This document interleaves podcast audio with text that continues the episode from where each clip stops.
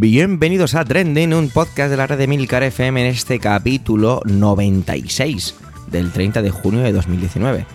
Aquí encontrarás algunas noticias más relevantes de la semana, contadas con opinión y análisis, muchas veces sacadas de Twitter y otras pues puede que no. Yo soy Javier Soler y soy el presentador, aunque aquí encontrarás más voces interesantes. Atención, que da comienzo Trending, tu podcast de noticias semanal. Adelante.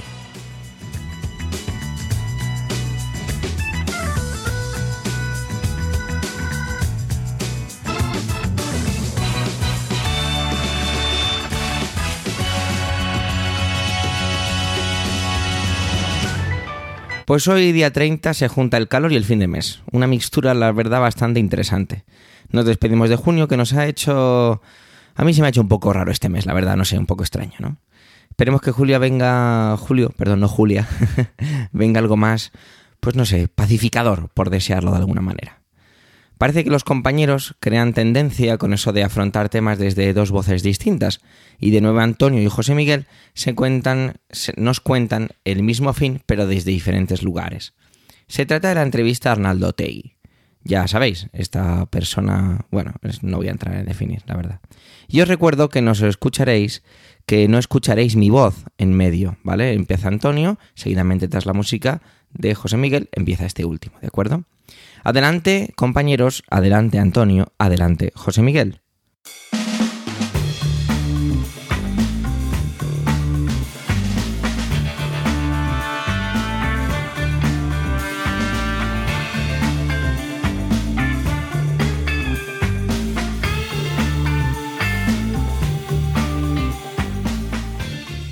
Saludos, soy Antonio Rentero del podcast Preestreno y esta semana en Trending no voy a hablaros ni de cine ni de series de televisión. Quiero hablaros del interés periodístico para entrevistar a alguien y de la oportunidad de hacerlo, además, en una cadena pública y ya por rizar el rizo de la habilidad de dejar que el entrevistado se escape vivo. Evidentemente es ese escape vivo dicho de manera metafórica. Y es que estamos hablando de uno de los temas que más han dado que hablar esta semana, la entrevista en televisión española a Arnaldo Otegui. Arnaldo Otegui durante mucho tiempo ha sido líder de la parte política con la que quienes buscan separar eh, Euskadi de España han tenido simpatía y han tratado de llevar a las instituciones la la iniciativa que la banda terrorista ETA tenía de actuar eh, no solo mediante tiros en la nuca o coches bomba, sino también a través del papel institucional. Y de hecho eh, hubo un momento en el que Batasuna, una de las diversas encarnaciones que ha tenido este brazo político de ETA, eh, fue ilegalizado. Y de hecho Otegui, además de en su día haber sido también responsable de un secuestro, eh, y haber tenido su responsabilidad judicial, también fue condenado, de hecho continúa inhabilitado por haber intentando, eh, perdón, por haber intentado refundar eh, Batasuna en un momento en el que este partido estaba ilegalizado. Actualmente es la marca EH Bildu la que recoge en las instituciones las ideas, afortunadamente ya no defendidas por las armas ni con sangre, de buscar una independencia del País Vasco con respecto del resto del Estado español. La cuestión es que, eh, como digo, está condenado, entre otras cosas, eh, tiene una inhabilitación que le impide ser líder hasta el año 2021 de ningún partido político, pero mm, no necesariamente esa eh, podría ser la baza que se juegue en un medio de comunicación por el llamado interés público, periodístico o informativo para entrevistarle. Nos guste o no nos guste, Arnaldo Otegui es una persona que lo que diga, estemos o no de acuerdo, y la mayoría de las veces no vamos a estarlo, pero es una persona que lo que tiene que decir puede tener un interés público, evidentemente. Esto no, mm, vamos, no, no creo que haya que argumentarlo. Otra cuestión y aquí es donde esta semana se han centrado parte de las críticas a que Televisión Española, eh, española perdón, le entrevistase. Otra cuestión, como digo, es tratar de proporcionarle un altavoz para que difunda su mensaje. Pero claro, a cualquier persona que entrevistas en un medio de comunicación, le estás poniendo a su disposición un altavoz para que exprese lo que le dé la gana. Y ahí es labor del periodista, o de los periodistas, si es más de uno quienes le están entrevistando, es labor suya tratar de reconducir, de que no se convierta en un spot gratuito para que difunda su ideología o sus ideas o lo que quiera comentar de lo bien que se lo ha pasado esa mañana eh, de etapas eh, por su pueblo, ¿vale? La cuestión es que aquí todos nos olíamos, o muchos se olían, que iba a ser un poco un enjuague, un blanqueamiento, el, hecho de que en Televisión Española se entrevistase Otegui por otras cuestiones que tienen que ver con la eh, formación de una mayoría de gobierno eh, o una mayoría que dentro del Parlamento permita que se, que se configure, que se constituya un gobierno en España, que se nombre ya por fin a un candidato a la presidencia del gobierno que reúna los votos suficientes y que Pedro Sánchez sea investido o no como presidente de gobierno. Con ese mar de fondo, la polémica estaba servida porque existía esa sospecha, que esto entraba un poco dentro del juego de tratar de lavar la imagen de, de Bildu y de su entorno que ya digo, ahora mismo Arnaldo Tegui simplemente es simpatizante, pero no puede formar parte activa de, este partido, como método de suavizar la, la, tensión que pueda existir para que el Partido Socialista Obrero Español tenga el apoyo de EH Bildu a la hora de investir a Pedro Sánchez. Hasta aquí, la polémica era que apareciera además en un medio de comunicación público como es Televisión Española. Pero eh, lo que sí que se podía haber, no sé, afirmado o, sospechado es vamos a dejar que hable, a ver qué es lo que tiene que decir, que ya sabíamos todo más o menos qué es lo que iba a decir, no iba a pedir perdón, no se iba a, mostrar conforme con condenar los atentados de, de, ETA, es decir, por ahí yo creo que no se podía esperar nada distinto de lo que finalmente sucedió, pero sí que cabía la esperanza de decir, bueno, alguien de los que tenga delante, de los que los servicios informativos de televisión española han designado para que lleven a cabo esa entrevista, tratará de acorralarle a esto. Es a lo que me refería al principio cuando dije lo de dejar que se escape vivo, evidentemente en, un tono metafórico. Y es que se escapó vivo. O sea, tú no puedes tener a alguien que ha estado relacionado con el entorno de una banda terrorista, aunque sea desde la parte política o en las instituciones, y dejar que se vaya alegremente, escapándose como le da la gana, sin condenar el terrorismo y además diciendo cosas tan, tan infumables como que eh, en todo caso lamentaba si se había causado más daño, atentos, porque esto ya son comillas, más daño del que tenían derecho a causar. Y cerramos comillas. Es decir, tú no puedes tener a alguien que ha estado integrado en una banda terrorista y por eso se le ha condenado que además ha intentado poner en marcha un partido que había sido eh, ilegalizado y por eso ha sido condenado. Tú no puedes tener delante de los micrófonos y de las cámaras a alguien que no se arrepiente del dolor y la muerte que ha causado ETA, que además te dé a entender que tenían derecho a causar daño y no puedes dejar que, que se vaya de rositas sin que dé explicaciones de por qué piensa que tienen o que tenían derecho a causar daño. El problema aquí es que muchos, o sea, se acusó a muchos de que ponían la venda antes de la herida. Y sí que es cierto, la prevención previa de no, no entrevistéis a Hitler, no, no entrevistéis a Bin Laden, no, no entrevistéis a Stalin.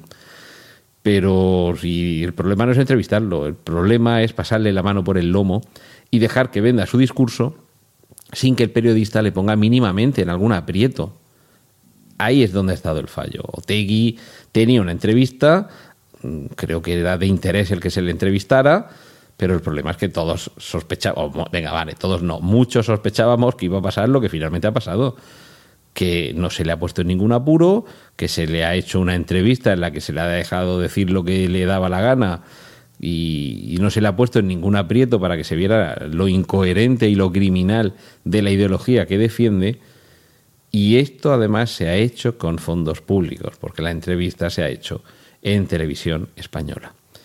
Eso ha sido lo más doloroso y por eso ha habido muchos que han hablado de vergüenza, de insulto o de menosprecio a las víctimas, porque se le ha facilitado un altavoz pagado con los impuestos de todos los españoles a alguien que el problema no es de dónde viene ni dónde está. El problema es que no se le ha puesto la más mínima dificultad para que pudiera vender eh, un discurso en el que, bueno, no ha pedido perdón, ha justificado lo injustificable y básicamente se le ha dado por encima una capa de barniz para que siga siendo presentable, eh, en fin, para quien quiera comprar esa mercancía averiada.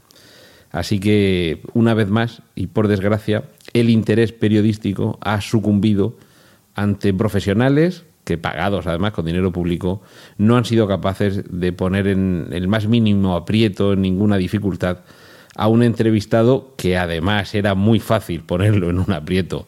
Con lo cual, lamentablemente, hemos de concluir que no había voluntad ninguna de que mm, pasara un mal rato alguien que tantos malos ratos ha hecho pasar.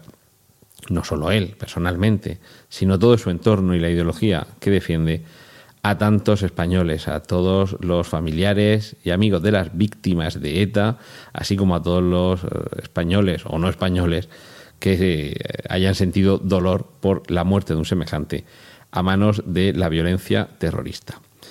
En fin, esta era mi reflexión de esta semana sobre uno de los temas candentes eh, en la actualidad informativa y por supuesto en redes sociales. Ahora os dejo que sigáis disfrutando con los contenidos que tienen para vosotros mis compañeros aquí en Trending. Un saludo de Antonio Rentero.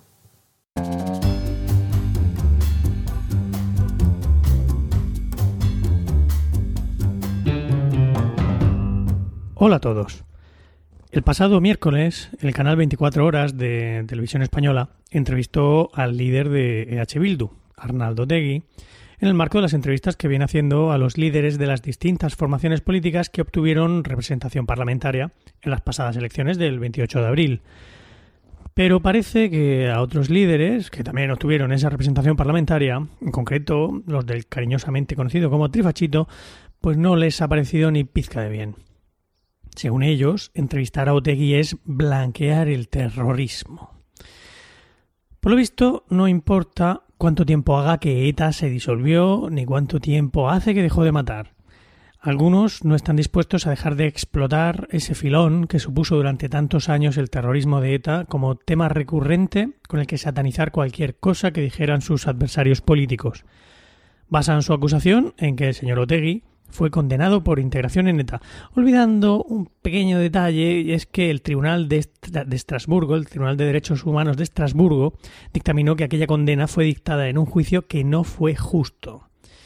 Pero más allá de eso, fuera culpable o no, Otegui cumplió su condena. Otegui se presentó a unas elecciones. Otegui consiguió el voto de más de 250.000 personas y por tanto resultó elegido diputado y todo ello cumpliendo escrupulosamente las leyes. Si la televisión pública inicia una serie de entrevistas a los líderes de los partidos con representación parlamentaria, no puede elegir entrevistar solo a aquellos que les caigan bien a Casado, Rivera y Abascal, ni siquiera a los que les caigan bien a los de la AVT. Tiene la obligación de entrevistarlos a todos.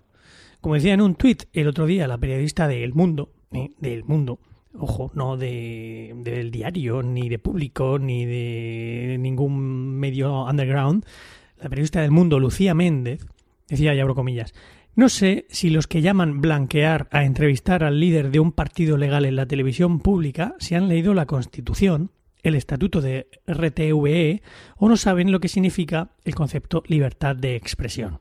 Nociones básicas de democracia, por favor. Cierro comillas. Como suelen decir los garantes de las esencias democráticas, si no quieres que la televisión de todos entreviste a los políticos que no te caen bien, lo que tendrás que hacer será cambiar las leyes. Mientras nuestra Constitución proteja la libertad de expresión y el Estatuto de Televisión Española obliga a garantizar, abro comillas otra vez, la expresión de la pluralidad social, ideológica, política y cultural de la sociedad española, fin de la cita, habrá que entrevistar a los líderes políticos con representación en el Parlamento, ya sea Otegui o sea Abascal. Al que no le interese o no pueda soportar verle la cara a Otegui o a Abascal, pues que no vea la entrevista. Anda que no está Netflix lleno de series interesantes para ver. Pero mientras tanto, dejad que los 242.000 espectadores que decidieron ver la entrevista puedan hacerlo. 242.000 espectadores que, por cierto, subieron el share medio del canal 24 horas. No quiero entrar en el contenido de la entrevista en sí porque no es lo que yo quería comentar hoy. Como con todo el mundo, o con casi todo el mundo, hay cosas en las que estoy de acuerdo con él y cosas en las que no. Pero ¿cómo vamos a negarle a un diputado el acceso a la, a la televisión pública si incluso cuando ETA mataba se emitían sus comunicados sin ningún problema? Ahora, que la actuación de Televisión Española tampoco me parece impecable, precisamente. Durante toda la emisión de la entrevista no pararon ni un momento de poner simultáneamente imágenes con el logo de ETA, de encapuchados haciendo declaraciones o de víctimas de atentados. No recuerdo ninguna entrevista a José María Aznar en la que aparecieran imágenes de los 200.000 muertos de la, de la guerra de Irak. Eso se llama manipulación informativa y lo inventó Goebbels hace un porrón de años. La BBC, paradigma de lo que debe ser una televisión pública, entrevistó hace dos años a Michael Hayes, terrorista del IRA, que participó en un atentado en el que murieron 21 personas. Por no hablar de la infinidad de veces en que ha entrevistado a Jerry Adams, el que fue el líder de Sinn brazo político del IRA. Y todo esto gobernando los Tories. De verdad que me avergüenza pensar en la idea que tienen algunos de lo que debe ser una televisión pública. Un instrumento para dar voz a los que piensan como ellos. Lo siento, pero no. Y bueno, esta ha sido mi intervención de esta semana. Muchas gracias por llegar hasta aquí y hasta pronto. Manuel se centra en uno de esos grandes temas de esta semana, que no puede ser de otra manera que el orgullo, ¿no? la reivindicación de, de igualdad de derechos por parte del colectivo LGTBI. Y lo hace desde la bandera, esta que es tan curiosa, llena de colorido y todo un símbolo. Así que os dejo ya con su intervención del análisis de la bandera de el colectivo LGTBI. Adelante, Manuel.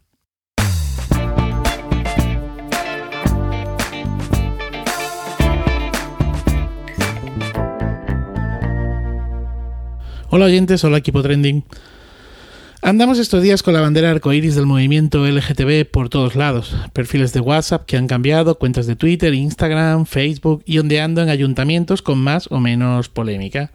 Debo decir que a mí me cansa esto de si la bandera arcoíris LGTB debe ondear o no en las instituciones y toda la polémica que se ha generado, se genera cada vez que llega eh, este momento a lo largo del año. Igual que me cansa el uso partidista que se está dando igualmente a todo esto. El arcoíris es un fenómeno óptico que se produce en determinadas condiciones atmosféricas, pues el arco iris también es el pacto del Dios de los cristianos con Noé tras el diluvio.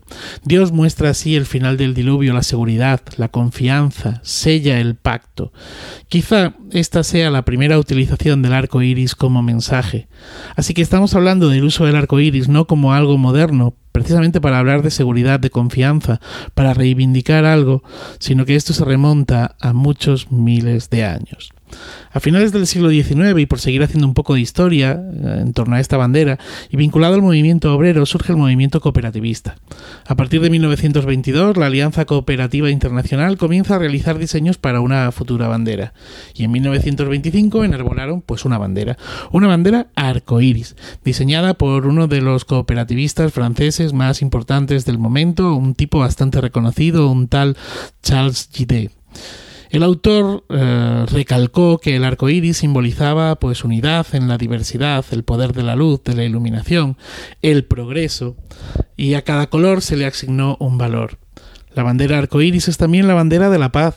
Fue utilizada por primera vez en Italia, en una marcha por la paz en 1961 y a partir de aquí se utilizó también esta bandera de la paz eh, para demostrar el rechazo contra el uso y la creación y la, la, sí, la creación descomunal eh, de armas nucleares, esa carrera armamentística y nuclear de la Guerra Fría. Y se volvió a utilizar como bandera de la paz bajo el lema paz desde todos los balcones, en Italia precisamente, en 2002 comenzó eh, con ella una protesta contra la guerra que se estaba desarrollando en Irak. Llegamos a 1978 y es ahí cuando la bandera arcoíris se convierte en la bandera del orgullo LGTB.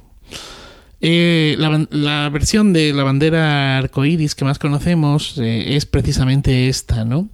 Es también llamada como la bandera o conocida como la bandera de la libertad Fue realizada por un artista eh, neoyorquino, perdón, de un artista de San Francisco que se llamaba Gilbert Baker en 1978 como un símbolo del orgullo homosexual y de la diversidad de las personas lesbianas, homosexuales, bisexuales y transexuales. De hecho, en inglés las primeras letras de estas palabras forman precisamente el acrónimo LGTB. Bueno, eh, este colectivo tiene la necesidad de tener esta bandera porque eh, necesitaban tener un símbolo y esto surge precisamente tras el asesinato en ese mismo año de 1978 de un empresario y símbolo del movimiento político gay en San Francisco que se llamaba Harvey Milk. Este tipo es asesinado uh, bueno, por una reacción absolutamente homófoba y bueno, pues se organizan toda una serie de eh, manifestaciones en torno a ello. El colectivo gay sale a la calle, el colectivo LGTB sale a la calle y entonces, bueno, pues eh, salen con esta bandera. Gilbert Baker dice que se inspiró en la canción Over the Rainbow, interpretada por Judy Garland en El Mago de Oz para su diseño. Originalmente fue creada en ocho colores, hoy tiene seis. Eh, el cambio se hizo en 1979 y bueno, uh, Gilbert Baker decía que la bandera de 6 era la bandera comercial. Bueno, fue originalmente creada con ocho colores, pero se eliminaron el rosado y el turquesa porque, bueno, para facilitar la producción de la, de la bandera. Parece ser que estos colores eran en aquel momento bastante difíciles de eh, conseguir eh, en, en, telas, ¿no?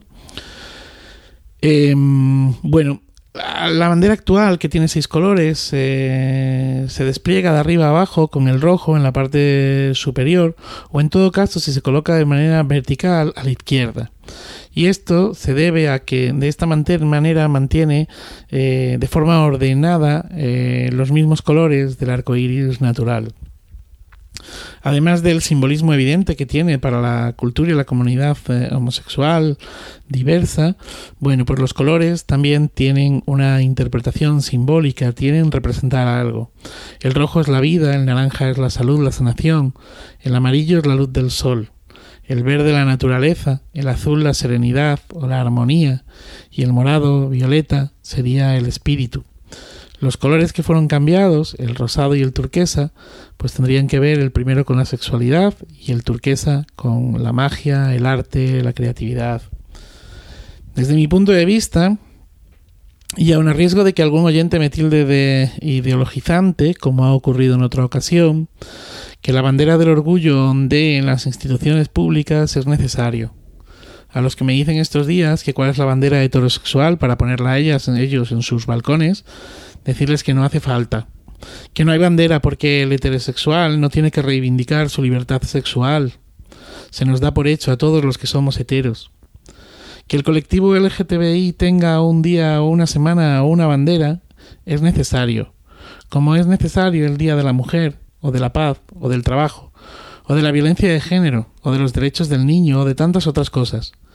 Porque es un hecho que mientras que tengamos que reivindicar todo esto, seguiremos estando lejos de ese artículo 1 de la Declaración de Derechos Universales, ese que dice que todos los seres humanos nacen libres e iguales en dignidad y derechos, y dotados como están de razón y conciencia, deben comportarse fraternalmente los unos con los otros.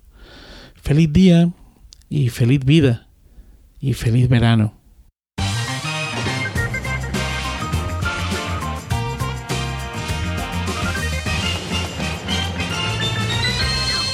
Esta semana no traigo nada personal, ¿vale? Y quizá debería disculparme un poco por haber abusado de ello estas últimas intervenciones. Hubiera traído el G20, pero francamente me da pereza. Pero al mismo tiempo al final lo he traído, como a continuación, pues descubriréis. Otra vez dirigentes, pues que se hacen las fotos, que hacen que hacen algo, firman no sé qué que luego no van a cumplir, eh, gestos, y bueno, evidentemente hay que siempre reseñar pues aquel vídeo meme ya entre Trump y Sánchez en el que le manda sentarse en su silla y bueno, todos también tenemos que reconocer que si vemos las otras grabaciones desde otros puntos de vista, pues que no es para tanto, ¿no? Pero bueno, es gracioso y nos quedamos un poco con, con ese humor ácido que la plataforma de Twitter siempre nos regala. Pero bueno, nada, el G20, eh, como siempre, Estados Unidos no firma el Tratado de París sobre el cambio climático y bueno, es curioso cómo estamos a mitad de año y parece que estamos metidos en un fango en el que nada se mueve y nada evoluciona. Es como si nos hubiéramos quedado estancados. Pero, ¿cómo no? Eh, también tenemos la foto, la otra, entre Trump y Kim Jong-un en la frontera de ambas Coreas. Y bueno, otra vez vuelvo a decir lo mismo, ¿no? Parece que estamos parados y con una sensación de esta película ya la he visto. Solo hay una cosa que hace avanzar las cosas. Por muy fangoso que esté el terreno como definía antes o intentaba hacer una comparación, haciendo ese señalamiento de imaginaros eh, atrapados en un barro que nos deja mover las piernas, hay algo que lo puede todo. Es como una especie de KH7, comentario no patrocinado, sobre el arrasarlo. Y es el dinero. Así de sencillo, así de simple, el dinero sino porque Estados Unidos y China eh, hubieran pactado una tregua, ¿no? Cito las palabras más o menos que han utilizado bastante en medio, ¿no? Estas dos, pactar tregua. Casi de hecho parece mal expresado, ¿no? Si hay tregua, pues la verdad es que no hay que pactar nada, ya está, la hay punto. Pactan la tregua, repito, sobre esa guerra comercial que tiene paralizado eh, ambas potencias desde mayo y que nos tenía todos un poquito asustados por no decir acojonados. La cosa es bastante sencilla, como suele producirse cuando se habla de dinero, porque el dinero tiende a simplificarlo todo. Y es que, bueno, Estados Unidos se compromete a no poner más aranceles en los productos chinos, mientras esta gente, los chinos, pues compren más eh, bienes agrícolas. digamos que ese es el grueso de todo, ¿no?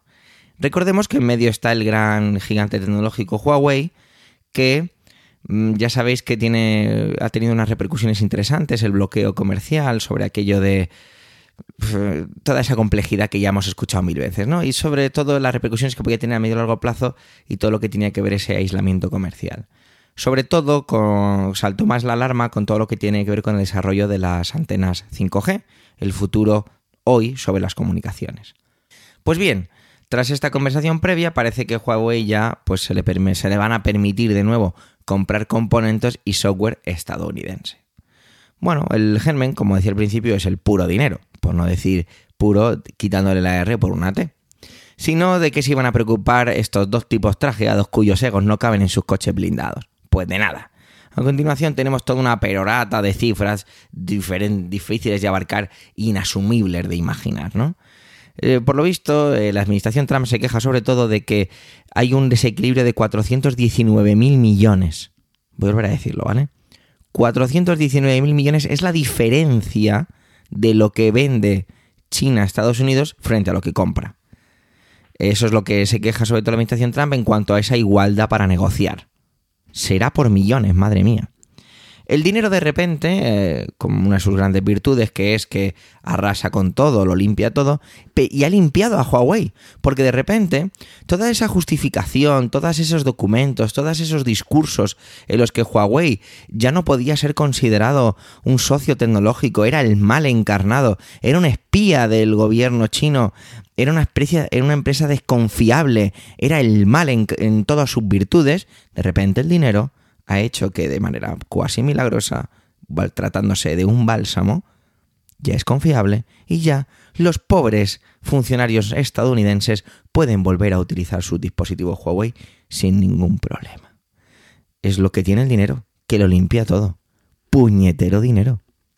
Y con esto pues hemos llegado al final de este 96 capítulo de Trending. Gracias por el tiempo que habéis dedicado a escucharnos. Tenéis los medios de contacto y toda la información y enlaces de este episodio en emilcar.fm barra trending, donde también podéis conocer los demás podcasts de la red, en Emilcar FM. Si os gusta Trending, puedes recomendarnos, debatir nuestras intervenciones, complementarlas con comentarios. Y si tras todo lo anterior os apetece dejarnos rankings allá donde os apetezca hacerlo, pues fenomenal. Un saludo y hasta la semana que viene.